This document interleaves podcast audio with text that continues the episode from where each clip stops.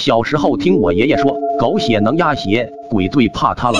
哪个地方要是闹鬼，只要端一盆狗血泼到那里，以后准不会再闹鬼。爷爷说的这些话不知真假，但是村里要是谁家闹鬼了，都是用狗血来驱鬼，而且每次都是很灵验。村东头的老李家就曾闹过鬼，老李的媳妇死得早，他有一个儿子去省城上大学了，家里就剩下老李一个人。有一年夏天的一个晚上。老李去一个邻居家喝酒，等他回到家里都快十二点了。由于之前他在邻居家里喝了很多酒，这会尿急，他就急忙去厕所里解手。等他进了厕所，正要解手，突然看到一个人影子也站在厕所门口，还不停的背对着他悠悠的笑，那种笑很诡异，让人觉得从骨子里能发出寒气来。此刻老李听着那种笑声，心里有些发毛。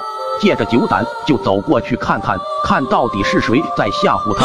不看还好，这一看，他吓得一屁股就坐在地上昏过去了。因为那个人不是别人，正是他已经死了好多年的媳妇。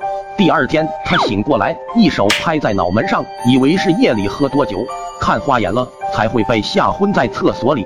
等他站起来，来到厕所门口，发现厕所门前有一排脚印，顺着这些脚印。他一直跟到他媳妇的坟前，这时他才知道，昨天夜里在厕所门口看到的那个人影子，真是他媳妇的鬼魂。后来他媳妇的鬼魂又来找过他几次，每次他都吓得昏死过去。最后他找到我爷爷，让我爷爷想办法来阻止他媳妇的鬼魂再来家里找他。爷爷就从集市上宰狗的老刘那里要了一盆狗血，泼到他的家门口，他媳妇的鬼魂就再也没有来找他。